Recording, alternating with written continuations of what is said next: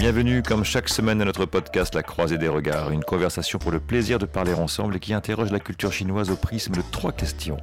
Qui sont les Chinois Comment travailler ensemble avec profit et comment mieux se comprendre et s'aimer encore mieux Je suis Arnaud et aujourd'hui j'accueille Carole.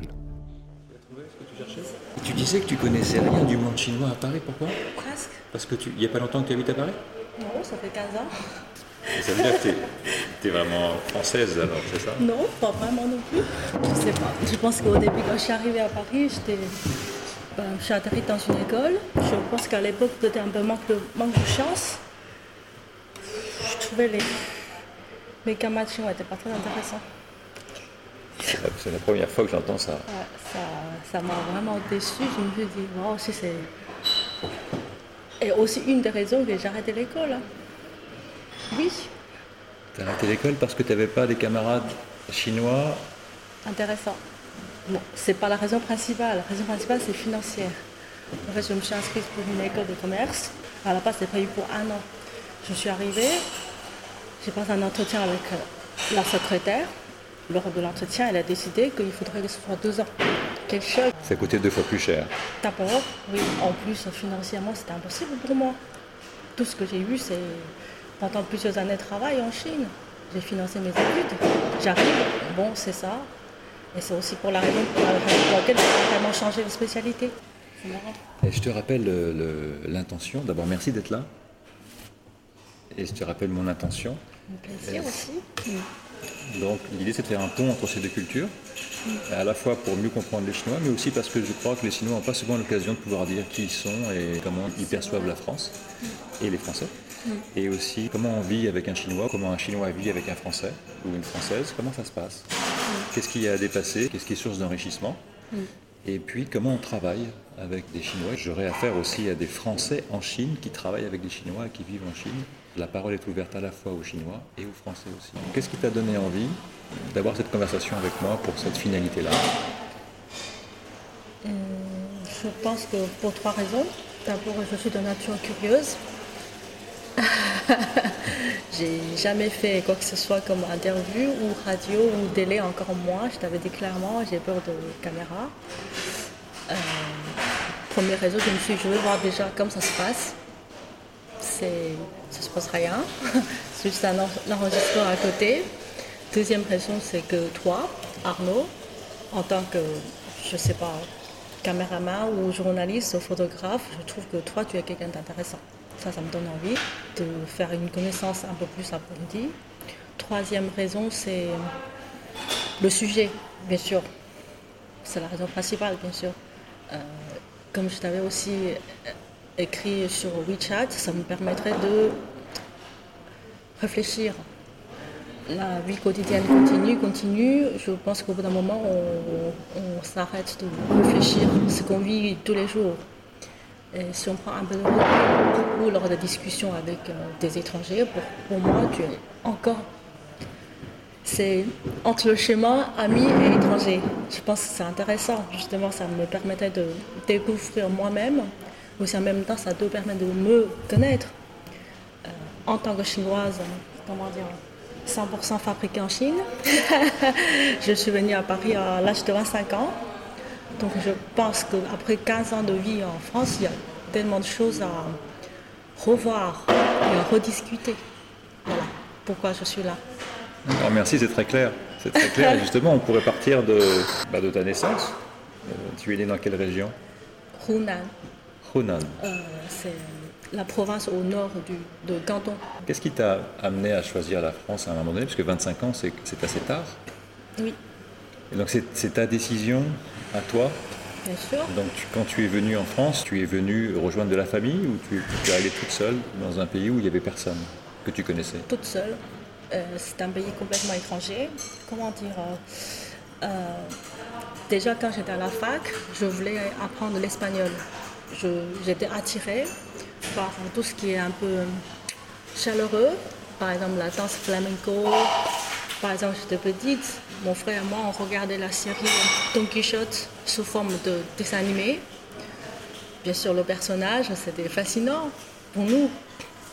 Quichotte, c'est quand même, Don Quichotte, quand même pas rien, qui luttait toujours contre le vent, avec le moulin devant lui. C'est fascinant. Quand on regardait la série Zorro, tout ça, et puis la musique, je pense aussi le soleil, certains tableaux, peintures, etc., ça m'a toujours fasciné. Euh, pour des raisons assez euh, évidentes dans ma vie, il n'y avait pas de cours d'espagnol. En tout cas, je n'avais pas à trouver. J'ai terminé mes études, je suis partie toute seule aussi travailler à Shenzhen, dans la province de Canton, comme beaucoup de jeunes de mon époque. Parce que c'est là il y a plus d'opportunités professionnelles. Euh, une fois installée, au bout d'un moment, voilà, la vie se stabilise, se stabiliser. Je commençais aussi à chercher des cours de langue étrangère. Je me suis dit, bon, ah, j'avais trouvé comme choix l'allemand, ça m'attirait pas tant que ça, le français et l'anglais et le japonais. Je connaissais l'anglais, je connaissais le japonais, mais entre l'allemand et le français, évidemment j'ai choisi le français, puisque depuis le lycée j'étais attirée par les romans français. J'avais suivi des cours de français le soir après le travail, mais pas très, pas très j'ai pas beaucoup travaillé, puisque le travail déjà c'était assez prenant la journée, le soir, je vais de temps en temps. Mais c'est là que j'ai rencontré une autre fille qui voulait absolument faire ses études en France.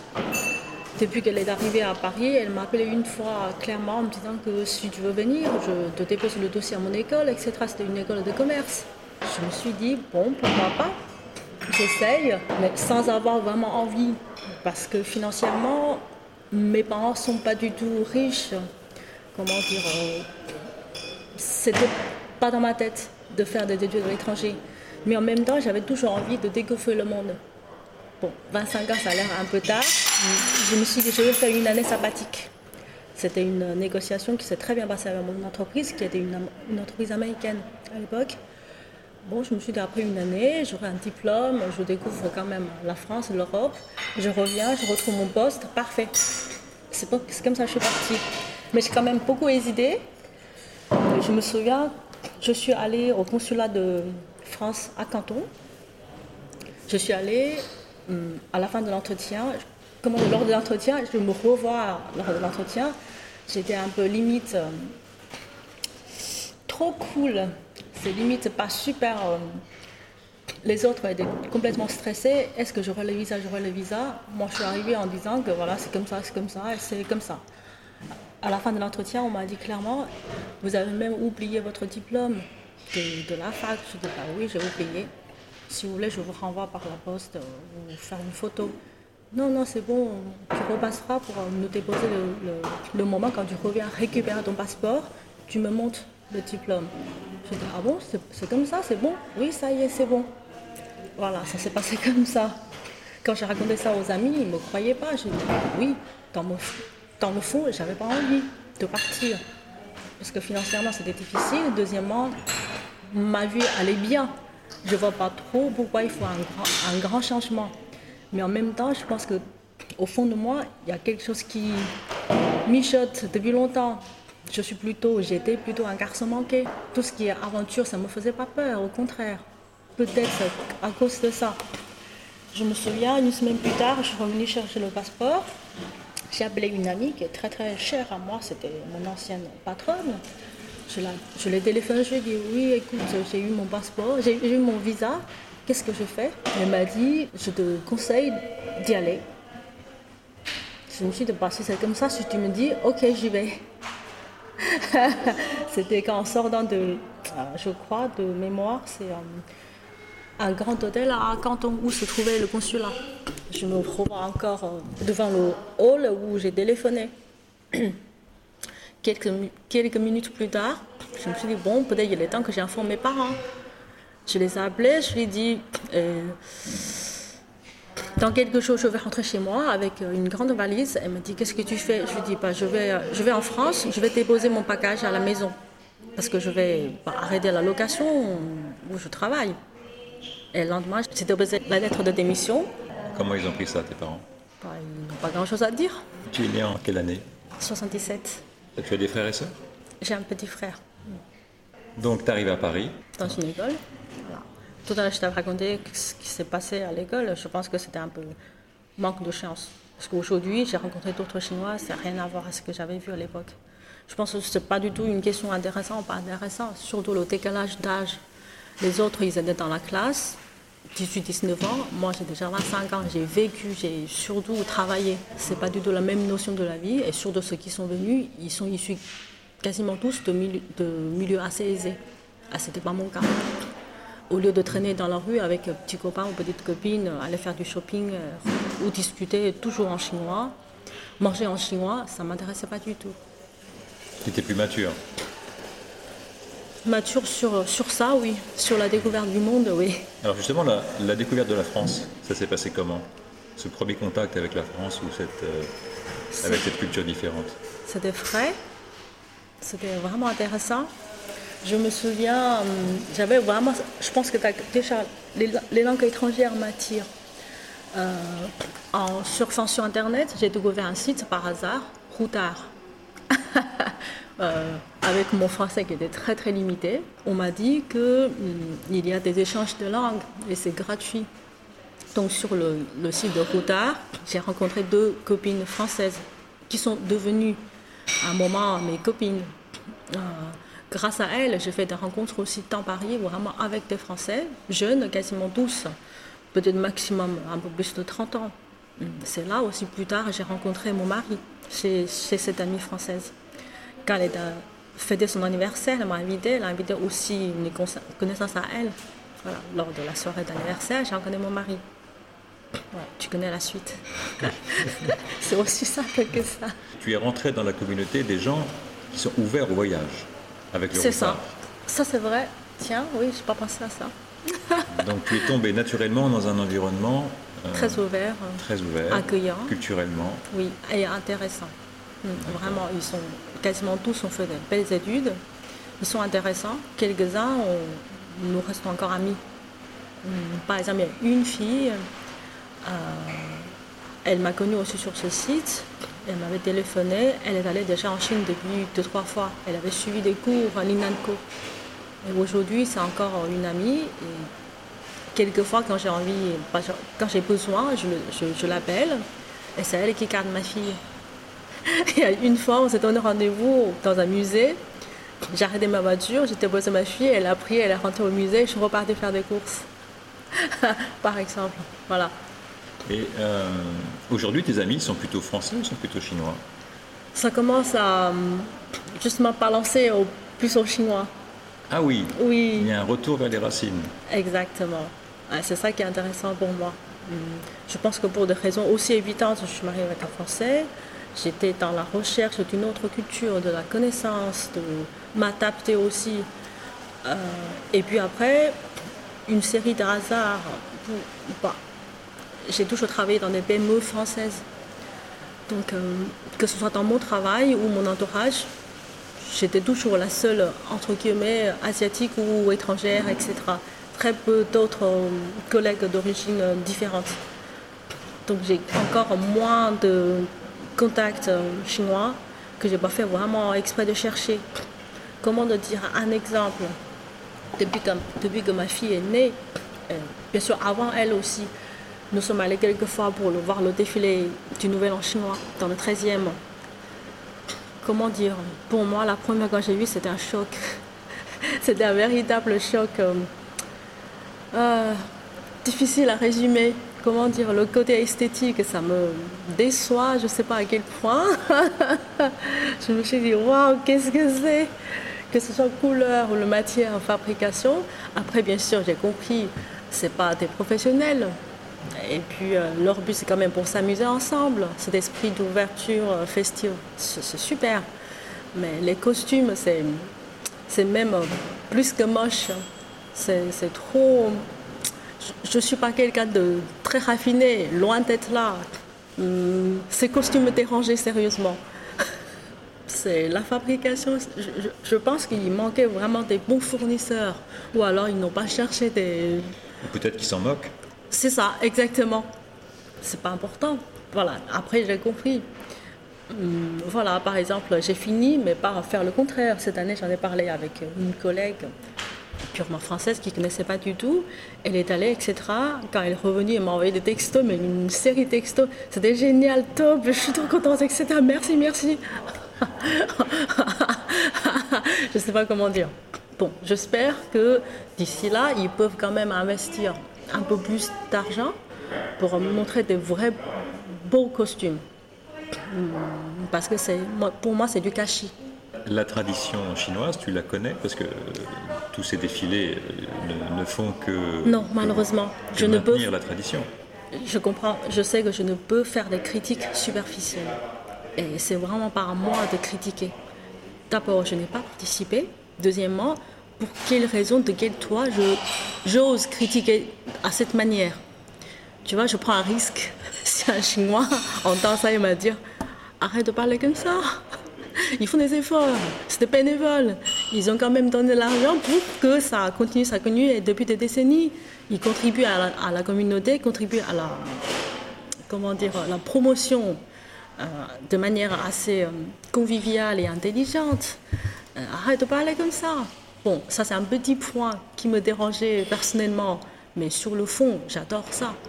J'amène quasiment depuis la naissance de ma fille chaque année pour lui montrer, elle adore. Par exemple, je me souviens à l'âge de 2 ans ou 3 ans, elle était devant un, restaurant chinois où il y a deux trois lions qui faisaient la danse de lion. Et depuis, chaque fois on passe devant, danse de lion, danse de lion, danse de lion. Elle se rappelle parfaitement de cet endroit. Voilà, je pense que je devrais plus remercier à l'existence de ce festival, de ce défilé, que de le critiquer d'une manière un peu exagérée. Ta fille, comment est-ce qu'elle elle appréhende la culture chinoise? Elle se sent chinoise, elle se sent française, elle se sent franco-chinoise? Elle dit clairement, je suis franco-chinoise. Mm. Elle apprend le chinois? Oui. oui. Depuis quelques mois, tous les, toutes les semaines, elle suit un cours de une heure mais depuis bientôt un an, je lui apprends, quelques mois aussi, je lui apprends à écrire. maintenant, aujourd'hui, elle sait chanter une dizaine de chansons en chinois, une dizaine de poèmes classiques en chinois. Et ça fait des années, elle regarde des, dessins animés en chinois. Toi, tu lui parles chinois? La plupart du temps, oui. Je mélange aussi mon dialecte. Mon dialecte, c'est le mandarin. Ton mari parle chinois? Un peu et il sait, surtout lire. Mm. Il lit pas mal. Bon, quand je dis pas mal, peut-être euh, une centaine de caractères. En règle générale, dans un couple mixte, si le partenaire français s'intéresse à la langue et, connaît la langue, est-ce que c'est un moyen de mieux comprendre l'autre? Idéalement, oui, mais ce n'est pas, pas une obligation. Mais je pense que dans notre communication, dans nos échanges, j'ai fait plus d'efforts, bien sûr, aux moyens techniques, c'est-à-dire c'est moi qui ai appris le français, sa langue maternelle. Et en retour, il n'a pas appris assez le chinois pour comprendre ma culture. Mais il comprend quand même, il s'intéresse. C'est un, cinéphile. Je pense qu'il a lu, il a vu plus de films chinois que moi-même. Idéalement, ce serait bien s'il est, s'il est synagogue. Mais bon, c'est pas possible. Qu'est-ce qui fait qu'on choisit un mari qui ne soit pas chinois dans ton cas? Qui ne soit pas de sa culture? Pour moi Oui. Hmm, je suis quelqu'un de très spontané. Je pense que souvent je fais des choses et je réfléchis après. C'est tout peu tranchant. Des fois ça me fait peur quand je, quand je réfléchis après, y compris le mariage. Euh, c'est quelques années après, j'ai appris que mon père était contre le mariage. Ce mariage C'est pas forcément marié avec mon mari ou un autre. C'est le fait que je sois loin de la maison. D'accord. Juste pour préciser, il aurait préféré que tu ne te maries pas en France. Bien sûr. C'est ça. C'est que tu reviennes en Chine et que tu puisses te marier en Chine. Bien sûr, c'est tellement évident. En plus, les Chinois sont tellement famille. Euh, moi, je pense que justement grâce à ce mariage mixte, j'ai découvert un autre monde d'une manière plus, je veux pas dire plus approfondie ou plus complexe, plus complète, plus intéressante. Je pense que justement aussi c'est des différences, des conflits voire, ou des désaccords font enrichir ma vision, ma vision à certaines choses. En quoi ça t'a enrichi cette culture française? Sur plein, plein de choses, trop, beaucoup. Que ce soit de la gastronomie, au, au, au, code vestimentaire, que ce soit des sujets politiques ou liés avec la culture générale, et puis la manière de penser. Justement, c'est ça qui m'intéresse. En quoi ta manière de penser a évolué? Hmm.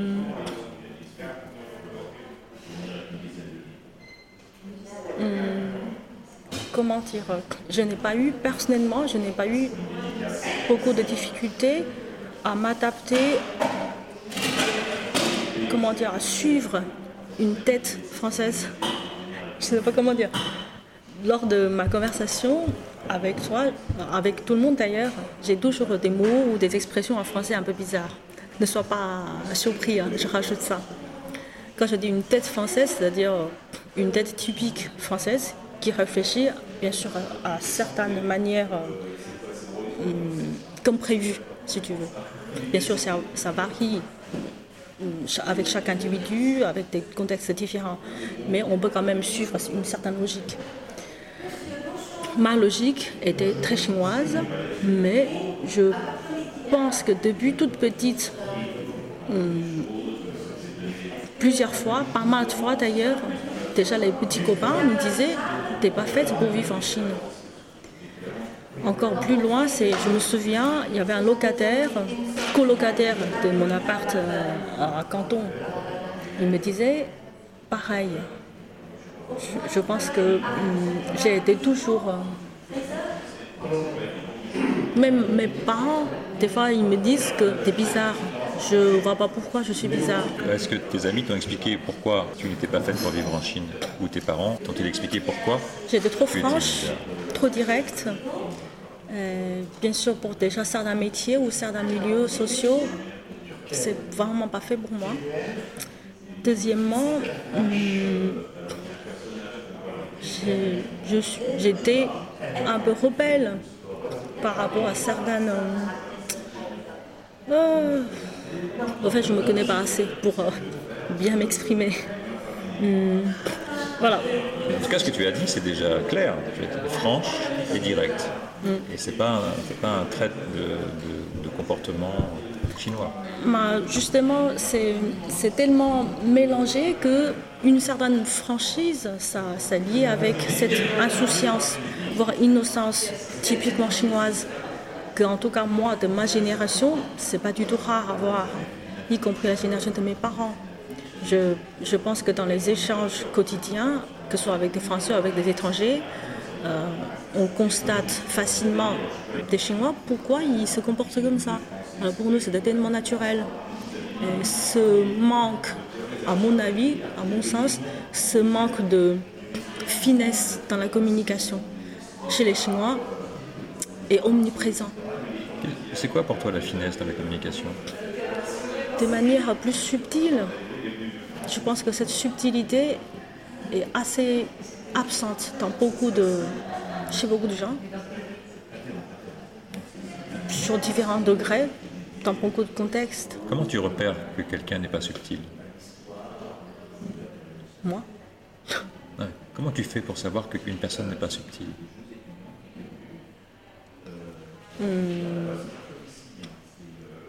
Ce soit dans les non-dits, ce soit dans les, dans les dits. Parce que ça existe. Il y a des gens qui, qui, qui ne répondent pas et tu finis par comprendre. Et ils n'ont pas besoin d'un mot assez euh, brutal ou clair.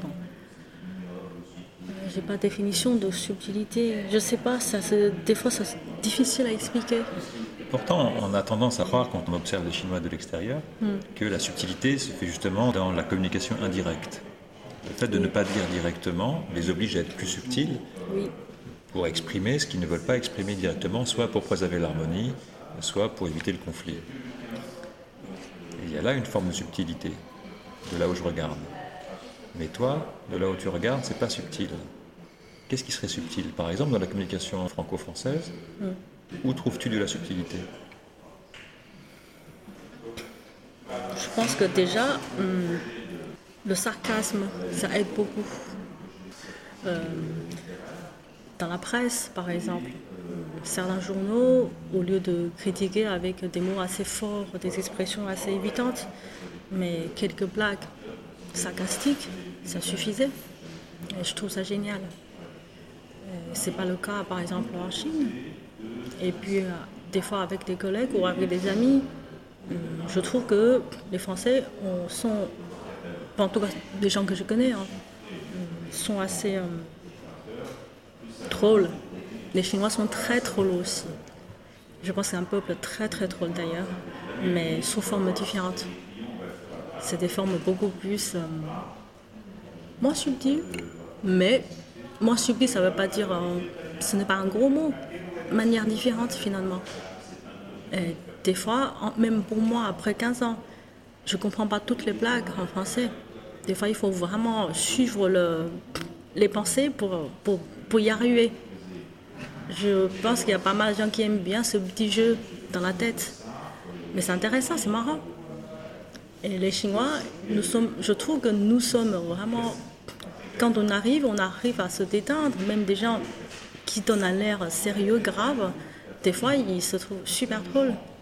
Et les blagues chinoises, comment dire Je me souviens une fois, mon mari disait En fait, il trouve qu'il y a deux peuples dans le monde qui sont encore plus drôles que les autres c'est les Chinois et les Juifs. c'est juste euh, sous forme euh, je pense que c'est pas du tout une pensée sérieuse. J'en ai discuté avec une collègue justement qui est, qui est juif. Il m'a dit Je suis d'accord avec toi. J'avais demandé pourquoi à lui et à elle. Euh, il m'a dit que parce que c'est deux peuples qui ont un passé lourd. Quand c'est lourd, et c'est difficile de rire, mais quand on rit, et on rit, on rit vraiment gravement. Et la collègue, elle était d'accord. Et c'est pour ça que je pense qu'aujourd'hui, on n'a pas fait assez de films euh, drôles dans le monde du cinéma chinois. Mais quand on voit les super euh, films ou séries américaines, etc., qui ont tout mélangé, c'est souvent, souvent des réalisateurs juifs. Ça, c'est drôle d'ailleurs aussi. Voilà. Je pense qu'il faudrait que je vérifie la définition du mot euh, subtilité. Je pense que je connais pas assez pour en dire. Non, non, c'est clair ce que tu as dit. Ce que tu exprimes, c'est qu'il y a un humour. Oui. Il y a un plaisir des mots. Oui. il y a une manière d'exprimer ce qu'on pense avec élégance. Exact. Je pense que peut-être c'est ça le mot, élégance qui est derrière. Hmm. C'est ça qui manque un peu. Après, c'est une question d'habitude aussi. Le poids de l'éducation pèse sur plein de choses. Toi, tu sens ce poids de l'éducation chez toi Bien sûr, bien sûr, pas assez justement. Dans quel domaine tu le sens hmm, Dans la conversation quotidienne. Par exemple, il y a quelques mois, j'ai rencontré un, un monsieur, donc un chef d'entreprise, qui avait très bien réussi dans les affaires. Il m'avait dit, en français, il m'avait dit que même ses enfants qui sont grand aujourd'hui, plus de 20 ans, il disait que lui et son épouse, tous les deux, ont fait doctorat. C'est quand même un niveau d'éducation assez élevé. Quand je conversais avec lui, je trouvais que c'est un homme euh, hyper intéressant. Mais il, nous, disait que ses enfants aujourd'hui critiquent entre guillemets encore à, à eux, papa, maman, pourquoi à la maison, quand vous discutez euh, on parle toujours des choses du thé, de l'huile, du sel, du poivre, des choses quotidiennes, mais on ne discute pas autre chose, pas trop autre chose. Alors dans une famille française, si les parents qui sont très bien cultivés, éduqués comme eux, lors des conversations du dîner, du repas, vous avez plus tendance à parler de ça. Je pense que ce genre de coutume, limite, habitude quotidienne qu'on qu'on a comme héritage, ça se transmet de génération en génération. À la maison, on discute ça, on ne discute pas de l'opéra ou une pièce euh, qui vient de sortir, il y a une galerie, il faut visiter. Je pense rien que ça, ça joue la différence. Peut-être l'exemple est un peu extrême. Comment ça se passe chez toi? Aujourd'hui, actuellement? Dans ta famille, avec ton mari qui lui est très ouvert et et s'intéresse à la Chine, mais vos conversations sont donc de cette nature-là, cette nature ouverte et hmm. cultivée Non. Euh, je pense qu'il y a eu déjà une, différence avant la, naissance de, notre fille qu'après. Aujourd'hui, elle occupe une place assez importante lors du repas parce qu'elle parce qu'elle parle beaucoup, comme sa maman d'ailleurs. Euh, et puis mon mari est très. Il la choisit à fond. Forcément, même des fois, je lui dis on peut parler d'autre chose que elle qui parle tout le temps. Bah, laisse-la parler, laisse-la parler. Mais bon, nous, justement, à, à, cause de ou grâce à cette, euh, ce déclic que j'ai eu quand ce monsieur chinois qui parlait de ses enfants, je me suis dit tiens, peut-être quelquefois inconsciemment, j'ai fait comme mes parents. Et comme mon mari n'est pas quelqu'un de très bavard, il a plus tendance à nous suivre, quand je dis nous, les deux femmes, que lancer une conversation à son propre initiative, sa propre initiative. Tiens, je vais y travailler dessus. Bonne question Arnaud. Est-ce qu'il y a d'autres domaines comme ça où, euh, tu, sens que l'héritage culturel pourrait être limitant pour toi? Le coup à la beauté. Une amie euh, française qui est très proche avec mon mari, justement, tous les deux se moquaient. Bon, euh, c'est qui, tiens hmm. Effectivement, je suis d'accord. Je pense que c'est aussi, une fois arrivé à Paris, euh, à part les idées reçues, etc., qu'on avait imaginées d'une manière idéale, bon, bof, certains, c'est juste comme ça.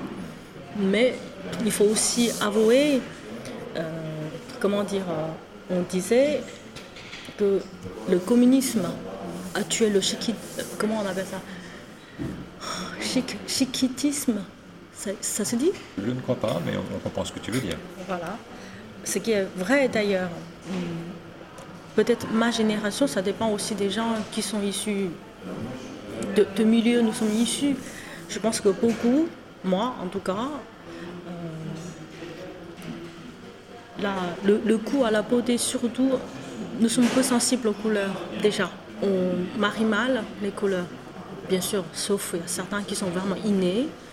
Euh, ils sont imprégnés depuis tout petit ou toute petite, grâce à formation dans, une école d'art ou autre.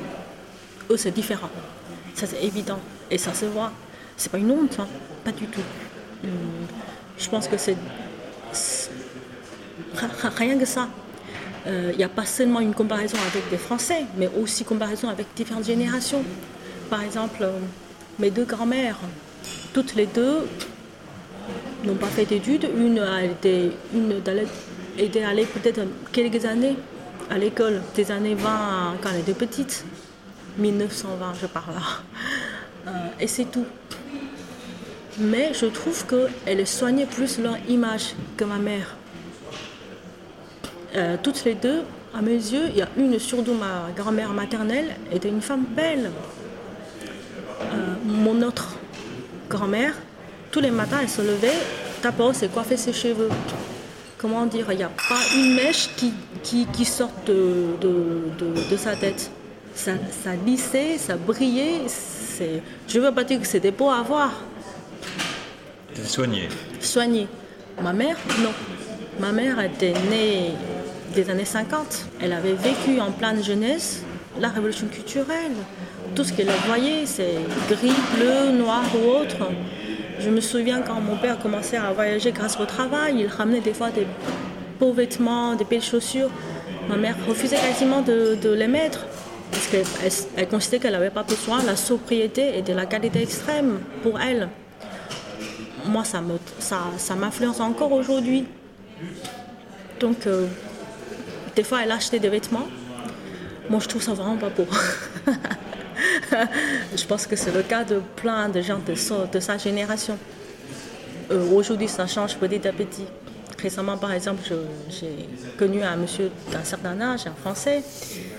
Euh, il, connaît, il, connaît, il connaissait, il connaît bien le milieu japonais. Il me disait aussi, les japonaises des années, depuis les années 60-70, elles étaient très élégantes. Aujourd'hui, certaines sont même beaucoup moins élégantes que les chinoises. je me suis dit oui, il y a vraiment du chemin, du travail à faire. Même si c'est un travail que, peu importe, vous voyez, même, même pour moi, ce n'est qu'un vêtement. Mais c'est quand même cette image. Pour moi, oui, c'est la culture, c'est des fois derrière ça, ça cache une pesanteur historique. Est-ce que c'est vrai aussi pour les jeunes générations plus récentes hmm. Qui, euh, la couverture de la Chine, euh, ont accès aux médias, ont accès. Euh, il y a beaucoup de stars. Oui. Est-ce que c'est la même chose que le sens du beau? Parce qu'en fait, ce dont tu parles, je pense, c'est le sens du beau. Oui. Est-ce que ce sens du beau, il est plus développé pour les gens qui ont 20 ans aujourd'hui ou 25 ans, selon toi? Je pense oui. Euh, comment dire, plein de gens, tout le monde quasiment, critique la société de consommation. Il n'y a pas que du mal, il y a aussi quand même du bien.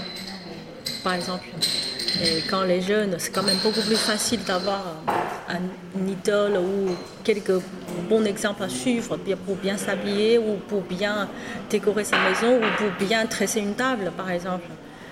Ce pas des choses qui sont forcément utiles, mais je pense que ça nous poussait à apprendre à mieux vivre que uniquement de penser à la survie. Je pense que l'étape survie est relativement passée pour beaucoup de gens. Je ne dis pas tous les Chinois, parce que la population n'est pas 100% sortie de euh, pauvreté même. Parce qu'il y a une, une je ne connais pas le pourcentage. Euh, par exemple, le président Xi Jinping a dit d'ici 2020, c'est-à-dire dans deux ans, trois ans, on va terminer la pauvreté, c'est-à-dire quand même minorité de la population qui vit encore sous seuil de pauvreté ou ils vivent pas très bien. Leur question quotidienne, c'est la survie. Hum, en parallèle, bien sûr, il y a des jeunes, heureusement aussi, qui veulent avancer et vivre bien et ils veulent vivre encore mieux. Où est le problème? De toute façon, il faut avancer. Tu viens de, tout à l'heure de, de, dire, euh, bon, le sens du beau, c'est pas forcément très utile. Oui mais c'est intéressant quand même. Donc je t'avais dit que ce côté pratique que mm. moi j'ai retrouvé chez beaucoup de Chinois, alors j'ai plutôt affaire à des Chinois de, ta génération, mm. plutôt des Chinoises d'ailleurs. Pour une raison mystérieuse, j'ai un peu plus de difficultés à, rencontrer euh, des hommes. Oui. Les Chinoises sont peut-être plus curieuses, comme tu disais. C'est vrai, mm, vrai et faux. Vrai et faux, comment dire euh, ah, je pense que hum, le patriotisme est tellement imprégné dans notre vie quotidienne depuis tout petit. Et plus tard, ça, il est omniprésent dans des endroits où on ne se rend même pas compte. Comment dire? Euh, Justement, je suis quelqu'un de tellement pragmatique. Je préfère faire une synthèse ou une conclusion non, je préfère parler des cas concrets, faire comprendre, que faire des conclusions que je ne suis pas très douée. Par exemple, quand nous étions petits, il y a toujours euh, la cérémonie de lever des drapeaux nationaux tous les lundis. On chante l'hymne national, on fait lever le drapeau. C'est vrai, aujourd'hui, quand je revois ça, il y a un moment, je me moquais. Finalement, quand je revois ça, c'était utile. Ça nous permettait de s'attacher au pays, comment dire, bien sûr, il faut savoir toujours doser. Hein. ça peut soit créer des gens qui sont écoutés, parce que c'est omniprésent, c'est nul, toutes les semaines, ça sert à quoi? Mais l'autre côté, ça cultive quand même un attachement sentimental au pays, c'est super.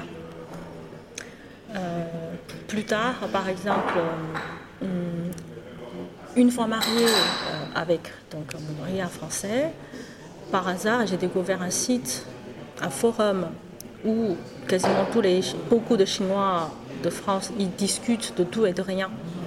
Hmm. Quelquefois, je suis tombée sur des, sujets assez. Personnellement, je trouve ça intéressant, mais en même temps idiot et aussi violent. C'est les étudiants, je pense que c'est partiellement à cause de leur âge, critiquer les Chinoises qui sont mariées avec des Français. Euh, les mots qu'ils avaient utilisés étaient très forts. La conclusion était idiote, mais le sujet était intéressant.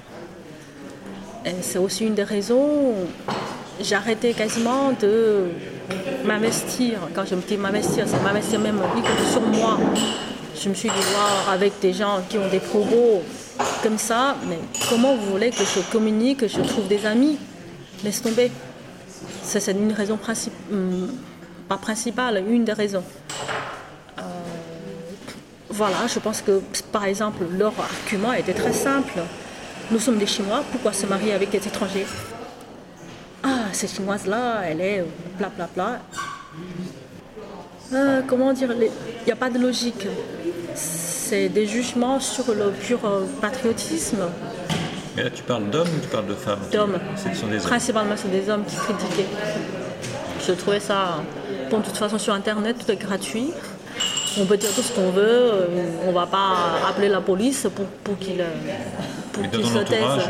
Dans ton entourage, les, hommes chinois hmm. ont cette attitude-là aussi? Est-ce que tu peux croiser comme personne? Pas que je sache. Pas que je sache. Pas du tout même. Bon, peut-être récemment j'ai eu des chances de rencontrer des Chinois. À mon avis, certains sont vraiment des élites, très bien cultivés, très intelligents, très intéressants. Et je connais même plusieurs qui étaient, qui sont encore mariés avec des Françaises. Hmm. D'accord, donc en fait les gens dont tu parles sont des jeunes, des, étudiants qui idéalisent. Euh, C'est ça, fraîchement arrivés, ils ne connaissaient pas trop vraiment que c'est un mariage ou la vie ou voir l'amour. J'exclus pas, il y a quand même des mariages blancs, j'imagine. non? Est-ce que par hasard, il n'y aurait pas aussi le fait que les femmes sont en minorité en. Chine et que pour trouver une femme, un Chinois a plus de difficultés que l'inverse? Est-ce que tu peux répéter ta question? On sait que, à cause de la politique de naissance, il y a un déficit de femmes en Chine. Sûrement, d'après les chiffres. Et puis, le fait que, hmm, je ne connais pas le pourcentage non plus, hein, depuis des décennies qu'on en parle, il y a toujours des maîtresses. Ça réduit aussi, aussi euh, les partenaires libres pour les, pour les hommes chinois, j'imagine. C'est une tradition, la maîtresse? Non, pas du tout. Quand tu dis il y, a, toujours eu les maîtresses, on pourrait entendre que c'est presque normal. Peut-être depuis 20 ans, depuis 30 ans, j'en sais rien. Je pense que depuis, une partie de la population s'enrichissent et il y a des maîtresses. C'est lié avec l'argent, aussi partiellement lié avec la tradition.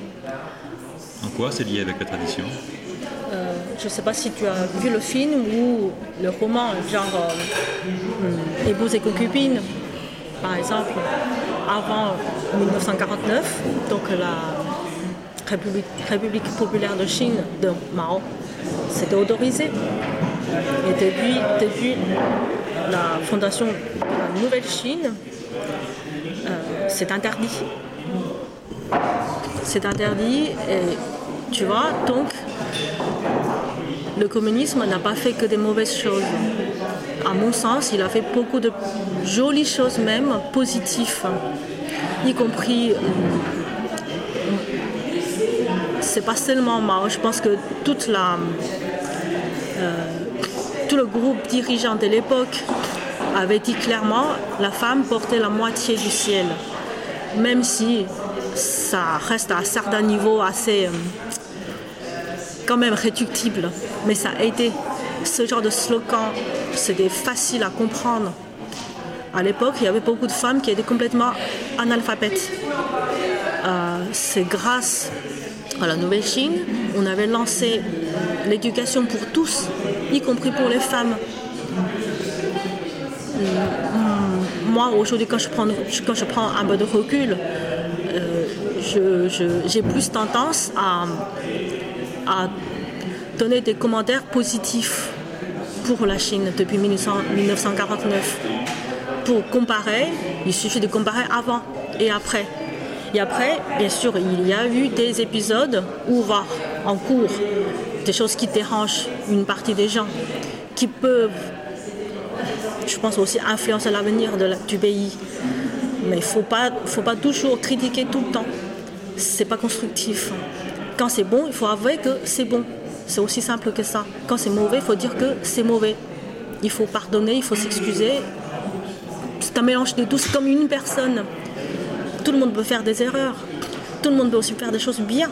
Si on a fait des choses bonnes, oui, tu as bien fait.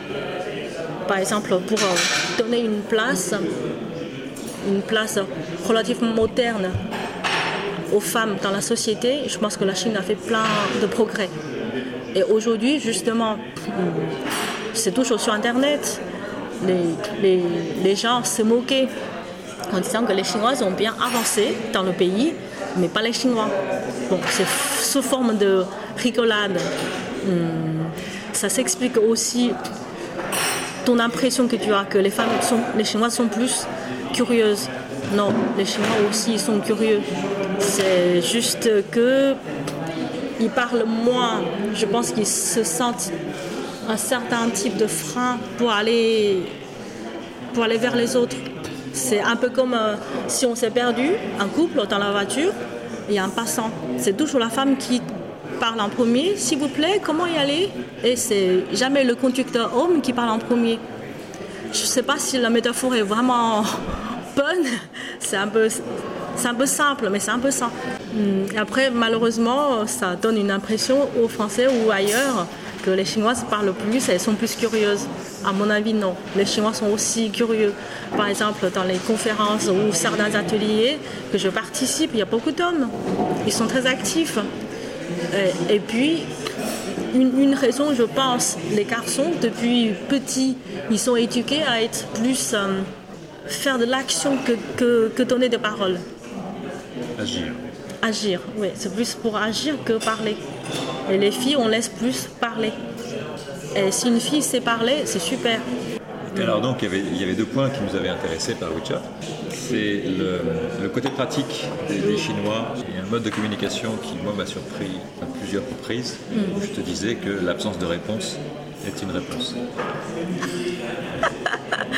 Euh, côté pratique, je pense que le côté pratique est lié déjà avec beaucoup d'anciens philosophes, que ce soit Confucius ou les autres. Bon, malheureusement, je connais peu. J'arrête, il ne faut pas que comment dire, quand on, les, personnes âgées, quand ils donnent un commentaire sur quelqu'un ou un jeune, c'est que il est utile à la société. Quand on était petit, on entend ce genre de phrase, c'est simple, c'est clair, mais en fait, jamais je pensais que c'était lourd. Aujourd'hui, quand je repense à ça, qu'est-ce que c'est lourd comme phrase, en fait? Une personne doit être utile à la société. C'est un peu des fois, je me moquais aussi avec euh, mes collègues. Euh, par exemple, mon mari m'avait dit ah, alors aujourd'hui, j'ai rien fait, pas un chapeau de vendu. Tu vois, c'est un peu ça. Hmm. Euh, le, collectivisme, c'est voilà, ça qui distingue, d'après certains, beaucoup même, avec la culture occidentale qui favorise l'individualisme. Bien sûr, ça joue beaucoup dans la vie. Hum, quand nous sommes une part de la société, il faudrait contribuer. Contribuer, c'est quoi? Quand tu es l'aîné de la famille, c'est toi qui dois partir en premier de la famille pour bosser, ensuite ramener de l'argent. Il faut être utile. Hum, mais ça n'empêche pas quand même toujours des enfants qui sont issus de familles de milieux aisés de faire euh, d'exercer un métier inutile, par exemple le peintre ou etc.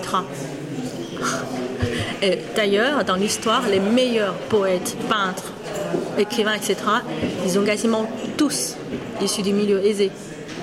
Comment dire euh, Il faut toujours distinguer et prendre un texte de chacun. Euh, mais même eux, par exemple, Li Bai ou ceux qui sont très connus, eux aussi, malgré leur métier, entre guillemets inutile, ils cherchaient à être utiles par rapport à l'État. Certains, ils arrivaient à faire des poèmes ou des essais d'une profondeur incroyable. C'est parce que justement, suite aux échecs professionnels en parallèle, ils voulaient devenir un ministre ou un certain officier, ils n'ont pas réussi. Et c'est là, aux échecs, on réfléchit à la vie, on réussit à avoir des pensées philosophiques. Et ça crée la richesse humaine. Toi, tu te sens euh, plutôt pratique? Pas assez. Pas assez pratique, pas assez chinoise? Dans le fond, je suis très chinoise, bien sûr. Est-ce que tout ce que tu fais doit être utile Non, pas du tout. Euh, pas assez. Par exemple, si j'étais, euh, je dis n'importe quoi, si j'étais une femme euh, d'affaires qui est très prise par les affaires, je ne viendrais pas à l'entretien. Entre guillemets, perdre mon temps avec Arnaud. tu vois, la preuve. Non, c'est pas l'utilité qui, qui, est en, premier. D'ailleurs, pour beaucoup de Chinois, d'ailleurs, même si on aime bien bosser, plein de gens aiment bien rien à faire. Le, loisir, le loisir, c'est quand même important. Que ce soit jouer au mahjong, que je déteste, mais on peut jouer aussi aux cartes, euh, un instrument musical, ou tout simplement écouter de la musique, ou aller sortir avec des copains, boire une bière. Quelle est la place de l'argent dans ta vie?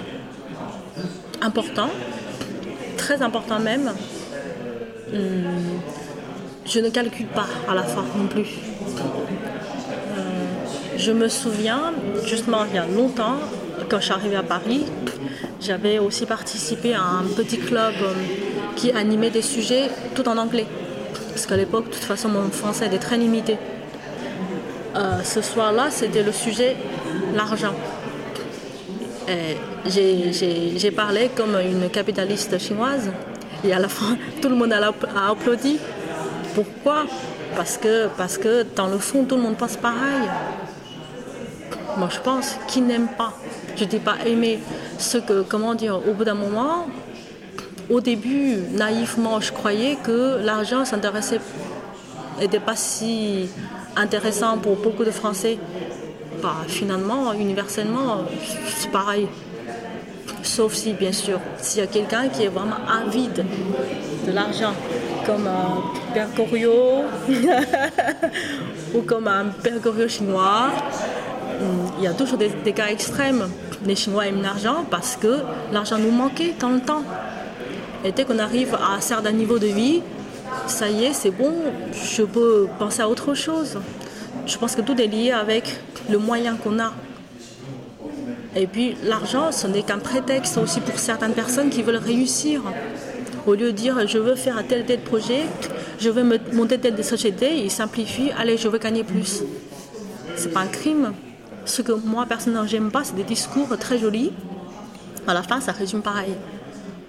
Par exemple, personnellement, ça m'attristait d'avoir une conversation avec quelques petits jeunes français issus de ma belle famille. Euh, comment dire euh, hmm, Je leur dis, vous voulez pas plus tard aller faire des études à Paris? Ils m'ont dit, mais qu'est-ce qu'il y a de bien à Paris? Pourquoi il faut aller à Paris? Je dis, c'est quand même la capitale. Il y a beaucoup de choses à faire. Euh, hmm, comment dire Je me souviens plus comment, ça a déterminé. En tout cas, à la fin, quasiment tous sont sortis, c'est pas l'argent qui fait le bonheur. Je sais pas, j'avais une sensation, très euh, mitigée. Je pense que beaucoup de jeunes sont plus ou moins fascinés par des discours de, personnes qui s'inquiètent jamais de l'argent de leur vie. Ce genre de discours sont faits pour eux, mais pas pour vous. Quand vous êtes issu du, milieu simplement populaire, ou disons assez euh, normal, plus pas normal, le mot est un peu grossier. Euh, il faut penser à ça, que ce soit vous lancer dans un projet professionnel, il faut toujours penser faire exister ton projet. Sauf si tu es Van Gogh, il y a toujours ta belle-sœur qui te passe des chèques pour que tu puisses vivre. Le reste, désolé, il hein, faut penser à l'argent en va. Faire un métier, travailler. Est-ce que l'argent, c'est un moyen pour évaluer les autres? Non. Ça, non. Par contre, là, je suis. Bien sûr, sauf si c'est hum, dans un. Par exemple, dans un concours de hum, jeunes entrepreneurs. Je pense que là, il y a d'autres critères. Sinon, dans la vie quotidienne normale, non. Je pense que la valeur, la valeur d'un individu, d'abord, hum, est prédéfinie par toi-même, par la personne.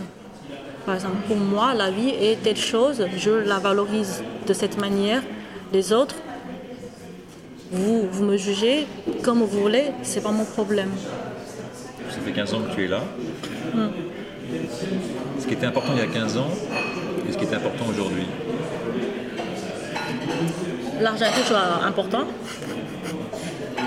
Ça, ça change pas.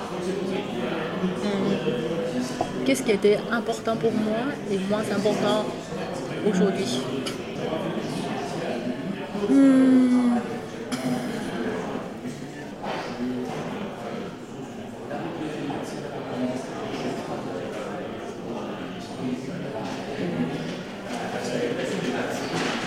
J'ai jamais réfléchi à ça. Comment tu dois avoir évolué? En 15 ans, tu as évolué, ton regard a changé, tes priorités ont changé. Pas beaucoup changé, dans le fond, je pense. Qu'est-ce qui est important pour moi? Quelles sont mes priorités? Pour me sentir bien dans ma vie Justement, c'est le développement personnel. Je pense que, quoi qu'il arrive, malgré tout, je reste une chinoise assez traditionnelle. Euh, Je pense que j'avais pas mal privilégié mon rôle de femme dans une famille, etc. Euh, C'était super. Mais ça, c'est pour des raisons personnelles. J'ai plus ou moins euh, ignoré ou voire un peu abandonné des moments dans ma vie professionnelle. Aujourd'hui, je, traverse euh, une période un peu, un peu, un peu agitée, c'est-à-dire réfléchir encore autre chose. Hum, Normalement, à mon âge, c'est-à-dire 40 ans, euh, on a déjà réussi à certaines choses. Comment dire? Le mot, la réussite est omniprésente dans la vie d'un Chinois, de la naissance jusqu'à la mort. Il y a un moment, je m'éloignais beaucoup. Voilà, parce que l'argent ne m'intéressait pas vraiment, même si je sais, je suis consciente que c'est utile. Euh, D'être utile, ça m'intéressait pas trop non plus. Donc, ça m'intéressait pas trop non plus. Et, euh, euh, depuis quelques temps, je repense à ça. Hum, C'est pas seulement pour gagner de l'argent, ni pour réussir. C'est envie de faire, faire quelque chose qui me seront propres à moi en tant qu'individu, qui donnera une valeur à, à mon propre sens.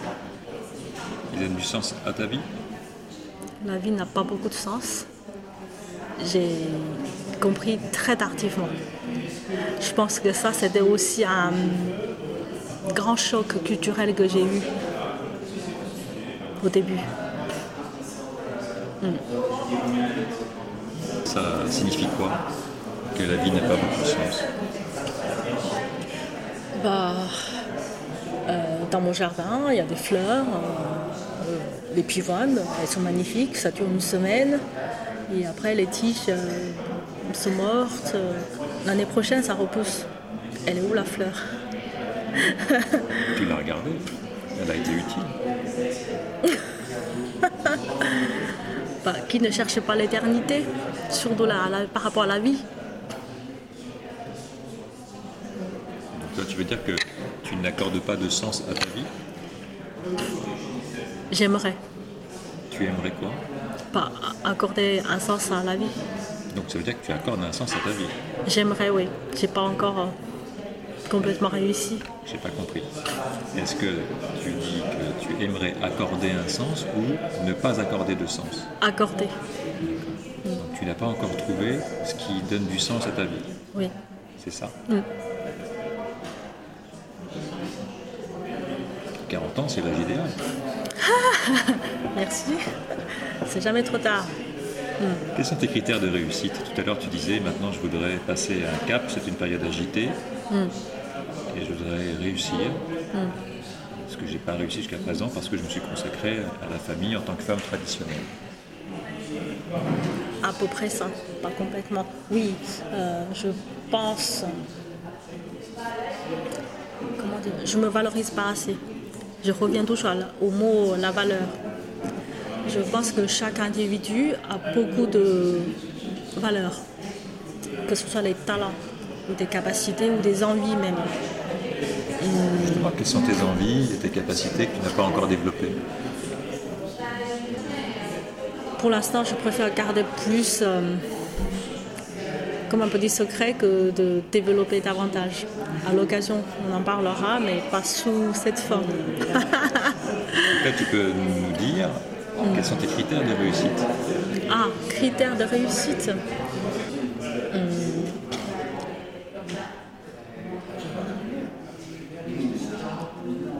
C'est-à-dire. euh,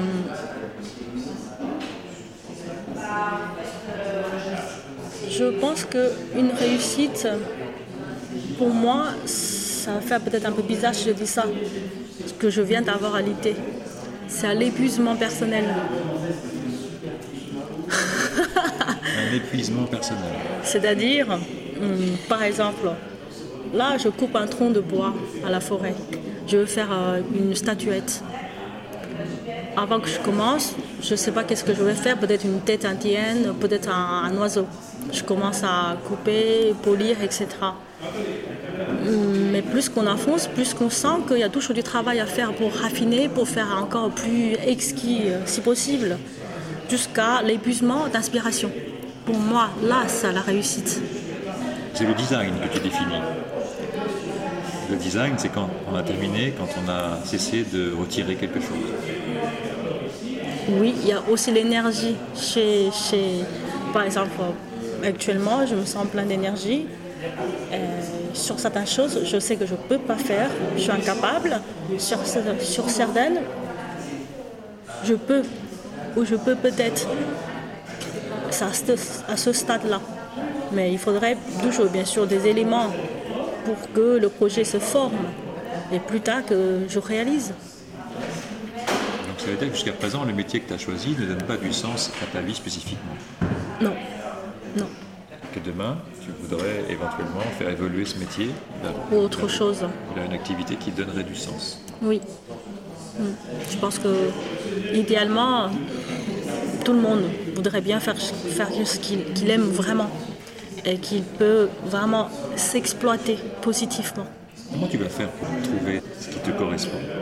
Et ce qui va donner du sens? Tu connais l'écrivain chinois Lu Xun C'est un. À l'occasion, on en parlera plus. Il a une phrase très connue. De toute façon, dans le monde, il n'y avait pas de schéma. Et quand il y a un peu plus de gens qui marchent dessus, et le schéma se forme. Pour moi, c'est un peu ça. Pour l'instant, c'est c'est des bois sauvages. Je ne sais pas où je vais vraiment, mais je sens quand même très loin, il y a quelques lumières. Et après, par quel chemin, on verra. En tout cas, c'est une aspiration. Oui, oui. Je pense que l'inspiration, je pense que l'inspiration, justement, ça donne, un- à mon coup, ça donne beaucoup de sens à la vie. Cette créativité, et aussi bien sûr l'héritage de nos ancêtres humains, il n'y a pas que chinois ou français. Euh, ça nous inspire d'avancer, ça nous inspire à, améliorer pourquoi pas, s'il n'y a pas le choix, de s'inspirer à faire des conneries, des graves erreurs. C'est comme ça. Tout à l'heure, tu disais que tu revenais à tes racines. Tu t'intéressais Oui. à nouveau Oui, à la communauté chinoise, aux Chinois, à la culture chinoise. oui, À un moment donné aussi, tu veux donner du sens à ta vie. bien sûr. Mm, c'est vrai d'ailleurs. Mm, comment dire, c'est pour euh, d'abord pour une raison, comme je l'avais dit tout à l'heure, dans mon travail quotidien ou à la, à la, à la maison, euh, je n'ai pas trop, pas à la maison, au travail déjà, qui occupe quand même 8 heures euh, minimum par jour. J'utilise pas mon chinois. Hmm, Je parle pas chinois. Euh, ça fait que je me, suis, je me suis quand même éloignée physiquement. Si le fait que je parle beaucoup, ça va déjà changer.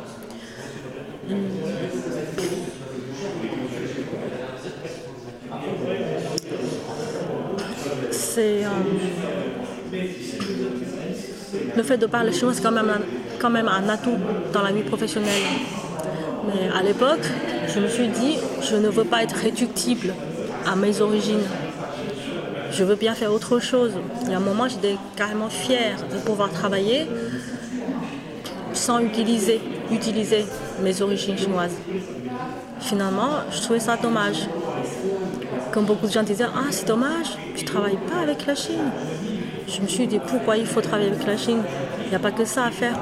Le monde est grand. Bon, ce n'est pas du tout une erreur. Ça me permettait complètement de me détacher et voir euh, le pays ou la culture d'une manière plus neutre qu'avant. Je pense que c'est ça. Ça répond encore à une des questions au début. Euh, aujourd'hui, je pense qu'il n'y a pas uniquement euh, grâce à ma fille qui grandit jour en jour, c'est surtout avec moi. Hmm. C'était une mauvaise chance. J'ai atterri dans une école où voilà, j'avais rencontré des camarades jeunes avec qui je sentais une sorte de décalage d'âge euh, pas très intéressant.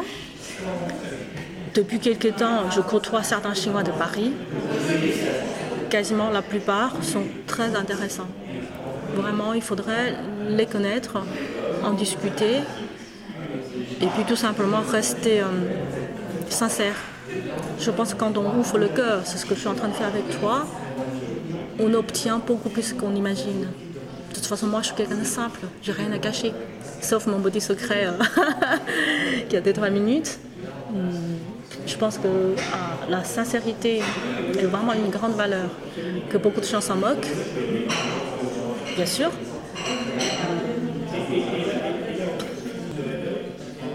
Et je pense qu'avec cette attitude, hmm, moi je considère assez euh, mature, simple, hmm, je pourrais faire encore plus de bonnes découvertes, que ce soit sur les événements culturels ou voire euh, professionnels, ou sur les personnes. Je suis très optimiste. Donc tu vois la, Chine, Chinois, comme une source d'enrichissement, d'élargissement Tout à fait. Pour moi, en tout cas, c'est le cas actuellement. Hmm. Hmm.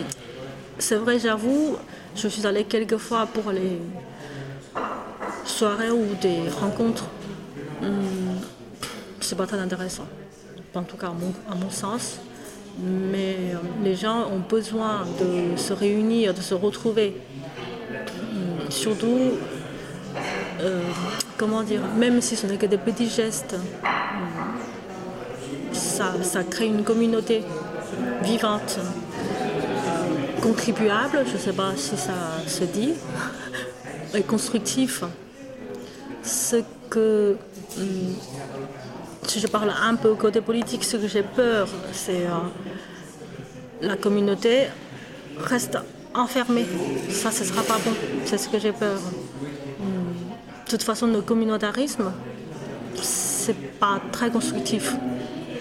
Bon, après, ça me regarde pas. Hein je participe à une partie des activités qui m'intéressent vraiment, aller voir des gens qui m'intéressent vraiment.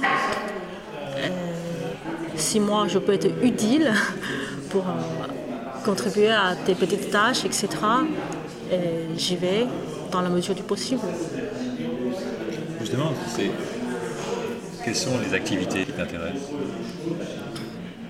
hum, Par exemple, la, la fête Shansi qui est organisé au parc de Sceaux où nous sommes rencontrés.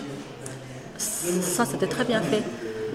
J'ai quand même euh, dit à, je crois c'est la présidente de l'association, s'il pouvait louer une sorte de scène surélevée, ce serait mieux. Comme ça, y aura plus de gens qui peuvent voir le spectacle. Bon, euh, ça parce que c'est. Ils ont utilisé de vrais costumes il y a 1000 ans ou quasiment 2000 ans, tu vois la beauté. C'est rien à voir avec le défilé du Nouvel An chinois. Ça, c'est autre chose. Et après tout ça, derrière, c'est quand même un groupe de personnes cultivées qui s'intéressent à la tradition, hum, qui font du bon travail. Excellent travail d'ailleurs. Boyen. Ah, Boyen. Hum. Ah, oui, oui, font un très gros travail. Effectivement.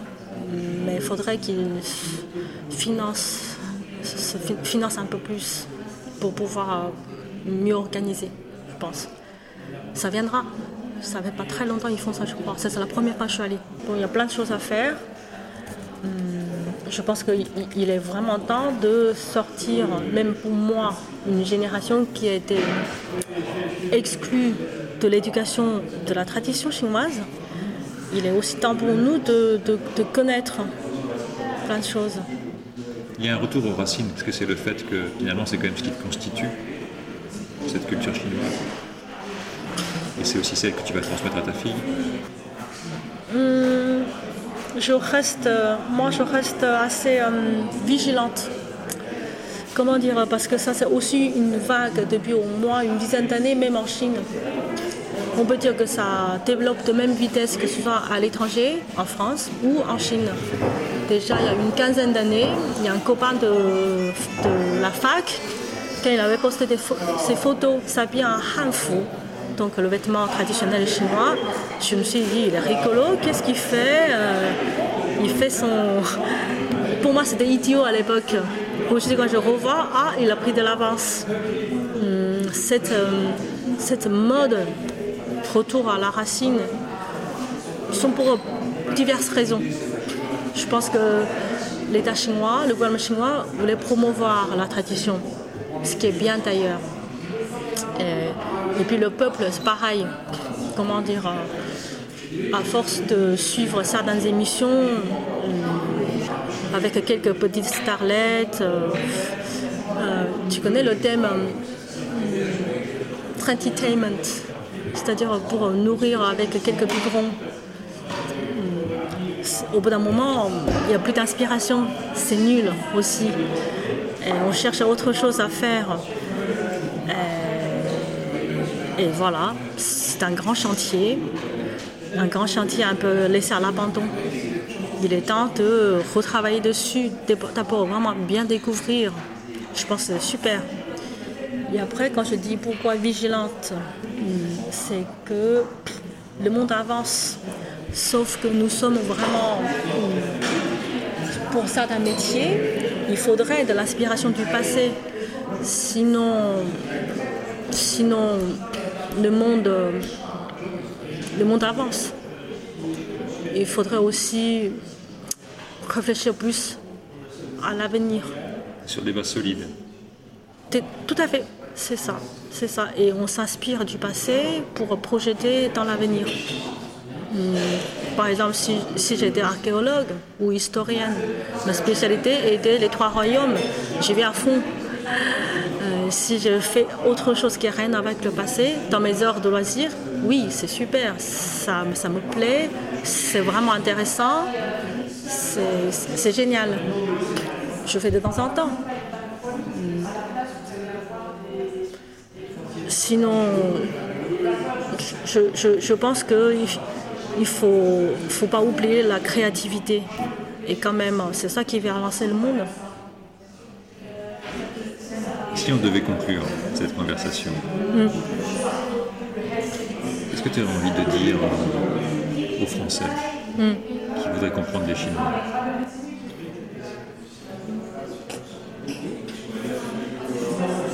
Pour ceux qui, qui s'intéressent aux Chinois, et qui ont des moyens de connaître les Chinois de France, déjà, je pense que allez-y, vous pouvez faire le premier pas si vous avez envie de discuter avec votre voisin ou un Chinois dans la rue. Euh, parce que les Chinois sont assez conviviales, sont assez sociables d'ailleurs. Plus sociables que les Français, hein, de, mon point de vue. Euh, il n'y aura pas de. Ils sont le contraire d'hostiles par rapport aux étrangers. Donc euh, allez-y, profitez-en. Vous allez découvrir une autre culture, une culture qui est assez paisible, qui, n'aime pas les conflits, qui aime euh, le vivre ensemble. Il n'y a pas que la cuisine, il y a autre chose. Et puis dans les librairies, que ce soit sur Internet, Amazon, certaines chaînes télé, vous trouverez beaucoup de choses vraiment de bonne qualité. Il y a des librairies purement chinoises ou asiatiques à Paris, sur Internet aussi. Vous trouverez des belles œuvres, même y compris les musiques, y compris des CD ou DVD, des, des, euh, bandes dessinées, même pour les enfants de bas âge. Par exemple, j'achète ça pour offrir aux amis. Et puis, euh, si vous voulez vraiment voir le pays, il faut faire euh, quand même un voyage. Le pays est vaste.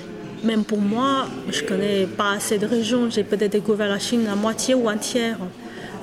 Il, il, reste trop à voir. Tout le monde dit que la France est chanceuse. Exactement, la France est un magnifique pays. Il y a de tout. Mais la Chine est 15-20 fois plus grand. Là, là-bas, oui, il y a vraiment de tout. je ne me moque pas du tout, hein, au contraire. La beauté est universelle. Quand on voit, par exemple, je, viens rentrais de la Normandie hier, quand je me promenais au Marais Vernier, ma fille, mon mari et moi, on a fait une magnifique balade. On a vu, aussi des cigognes, aussi un couple signe avec leurs 7-8 bébés. Trop beau. Il y a aussi des réserves naturelles. Il n'y a pas que la terre polluée. Et puis les villes, certains, c'est vrai, elles se ressemblent. Hmm, malheureusement, c'est comme ça. On, a, on, sent que le monde bouge, bouge beaucoup dans des endroits, des réserves naturelles, des montagnes célestes, etc. Hmm, la plupart sont quand même préservées, voire très bien préservées. La Chine est en train de travailler, lutter contre la pollution, donc euh, ça s'améliore petit à petit. J'espère, on espère d'ici 10 ans, 20 ans ou plus loin, bien sûr, ça dépend de certains degrés, le pays, le pays sera plus ou moins dépollué. Euh, et puis les Chinois sont très, euh, très rigolos en fait. Ils sont faciles à converser, n'ayez pas du tout peur. si, vous arrivez à vous, entendre, comprendre, je pense que ne soyez pas étonnés un jour, ils vous invitent à euh, manger chez eux à la maison. Et puis, en France, il reste quand même des Chinois qui sont très très ouverts. Nous sommes prêts à faire euh, engager des conversations intéressantes et constructives, par exemple avec Arnaud. C'est ce que je suis en train de faire. Vous pouvez faire pareil sans l'enregistrement. euh, beaucoup parlent très librement, que ce soit des couples purement chinois ou des couples mixtes. Il n'y a pas beaucoup de différence dans le fond. Et puis les Chinois sont très curieux d'apprendre. Je pense que c'est quelque chose ancré dans nos têtes. Nous avons envie d'apprendre, donc y compris vous, en tant qu'individu. Voilà, allez-y, euh, ou lire ça d'un roman, ou voir un film chinois, il y a plein de choses à faire. Merci. Et Merci à toi. On n'a pas parlé du couple mixte, éventuellement de ses difficultés ou de ses avantages. Je me suis jamais trop posé la question, franchement quand je revois ça, ça se fait, plein de choses, ça se fait naturellement. c'est drôle, mais bon, aussi, je pense que, tiens, je me viens de me rendre compte que je suis pas mal euh, soit franchisée ou influencée par lui ou influencée par euh, les, Français. Moi-même, j'ai pas eu trop de difficultés ni euh, de problèmes pour vivre librement avec un Français. Tu te sentais déjà libre en Chine de toute façon Oui, plus ou moins libre, c'est, le mot est vaste. En tout cas, hmm, même les Chinois, on se moque, même dans la littérature, dans les petits articles, on dit ah, faire deviner les hommes que c'est difficile. Donc, il n'y a pas à deviner avec moi. Je dis ce que j'ai envie. Quand ça ne me plaît pas, je dis non. Au moins, la communication est efficace. C'est vrai, ça manque de subtilité. Tu te sens pas très poétique Justement, mon mari me dit que je suis la personne la plus romantique qu'il connaît. Bah oui. bon, c'est euh, peut-être parce que quand je vois une fleur, je pense à bohème, ça crée. Euh, je sais pas. J'ai jamais réfléchi à ça. quand je vois ta tête, ça me fait trop rigoler. Euh, Mais est-ce que tu es romantique avec lui alors? Romantique avec une fleur, c'est une chose. être romantique avec lui, c'est autre chose. Euh, ça veut dire quoi romantique? Ça. Dans la tête de beaucoup de Chinois, romantique, c'est un dîner euh, aux chandelles avec euh, peut-être une pièce de piano qui joue à côté. Non, pour moi, c'est pas ça. Ah, je pensais à ça. Pour moi, c'est beaucoup plus romantique que dîner aux chandelles, etc. c'est euh, à l'époque, on se baladait au bord de la Seine. Euh, je dis quand un- un- deux amoureux se baladaient au bord de l'eau, la forme, elle est romantique. Et ce serait quoi le contraire de romantique?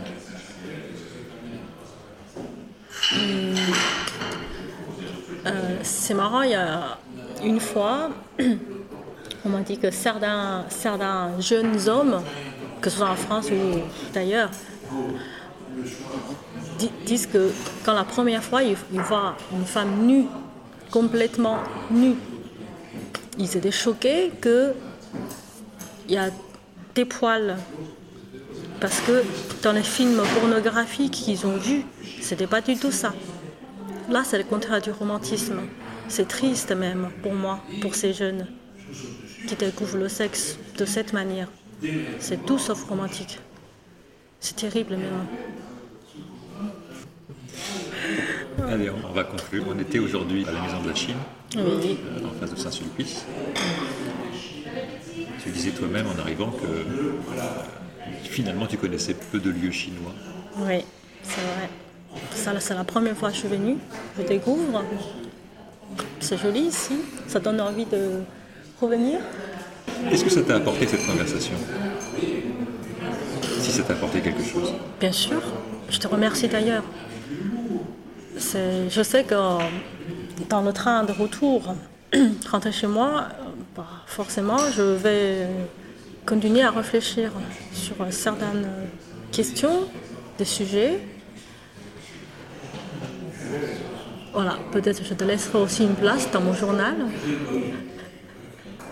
Tu écris tous les jours? Non, non, non. De temps en temps. De temps en temps. Hmm. Bah, Qu'est-ce que tu mets dans ton journal? De tout et de rien. Euh, je pense que principalement ce qui me font réfléchir. Je pense que c'est le moment de développer mes pensées. C'est à peu près tout. Je suis pas trop écrire euh, ça s'est passé, euh, quoi aujourd'hui? Tu l'écris en chinois? Oui, justement, c'était ma manière de pouvoir écrire avec un stylo dans la main au lieu de taper sur euh, une tablette au téléphone. Euh, J'avais pas mal abandonné, j'essaye de remettre un peu. J'avoue qu'il y a des moments, je dois retaper ma tablette pour retrouver le mot comme écrit en chinois, sinon je me trompe un peu. Triste, hein c'est- En même temps, tu sais comment faire. Pour apprendre. Oui. C'est long d'écrire en chinois. Quand tu es entraîné depuis tout petit, non, finalement non. Et au fait, ça c'est euh, écrire le chinois, je pense que justement c'est une manière de rester créatif. Ah oui? C'est exagéré, c'est fou ce que j'ai dit. Il y a quelques mois, j'ai eu une conversation avec euh, un professeur français. Euh, il a des, il a des, des pensées, des conclusions très intelligentes, que je suis entièrement d'accord. C'est que les Chinois ne sont pas assez créatifs. C'est vrai. En tout cas, nous, moi, aujourd'hui, l'éducation fait que, voilà. Mais en fait, pourquoi la calligraphie est considérée un art supérieur que la peinture dans la culture chinoise, c'est qu'avec ces caractères, ils sont là, fixes depuis toujours. Rien que jouer sur le style, ça nous laisse, laisse un espace énorme pour jouer, pour mettre son accent dessus, pour pas forcément montrer notre personnalité. C'est magnifique. Moi, en tout cas, je connais, je connais très peu. C'est c'est un peu comme tu as plusieurs couleurs. Avec des couleurs, tu fais encore des tableaux avec des couleurs qui sont rien à voir à- l'origine. tu mets des propres sauces, tu écris, ça s'exprime. Et la calligraphie est poétique. Et romantique pour moi aussi. Il y a un proverbe chinois qui s'appelle Tu an mei. Euh, euh, comment dire? Si je traduis, je traduis trop mal. Quand un couple, soit l'un peint ou écrit, l'autre reste à côté pour préparer l'encre. C'est génial. C'est une harmonie. C'est une harmonie, pour moi, une harmonie euh, au-delà de amoureuse. C'est super. C'est-à-dire les deux esprits se rencontrent et ils s'apprécient éternellement. C'est super. Et là, je ne peux pas avoir avec mon mari français, par exemple. Pas encore. je pense que jamais. Tu ne sais pas Ouais, tiens, pourquoi pas Bon, déjà, dans le couple chinois aujourd'hui, euh, il y a très peu qui font aussi. C'est dans le temps. Hein. Dans le temps, il n'y avait pas de cinéma ni des, épisodes regardés devant l'écran ou... Ce dont tu parles peut être appliqué à le domaine, à la cuisine par exemple. Exactement, c'est ça. Merci, oui. c'est plus accessible que la calligraphie. Tout à fait. Tiens, c'est aussi romantique. Hein. Là, on prépare le légume, l'autre fait revenir dans la poêle. La cuisine est un art, si tu en fais un art. Tout à fait.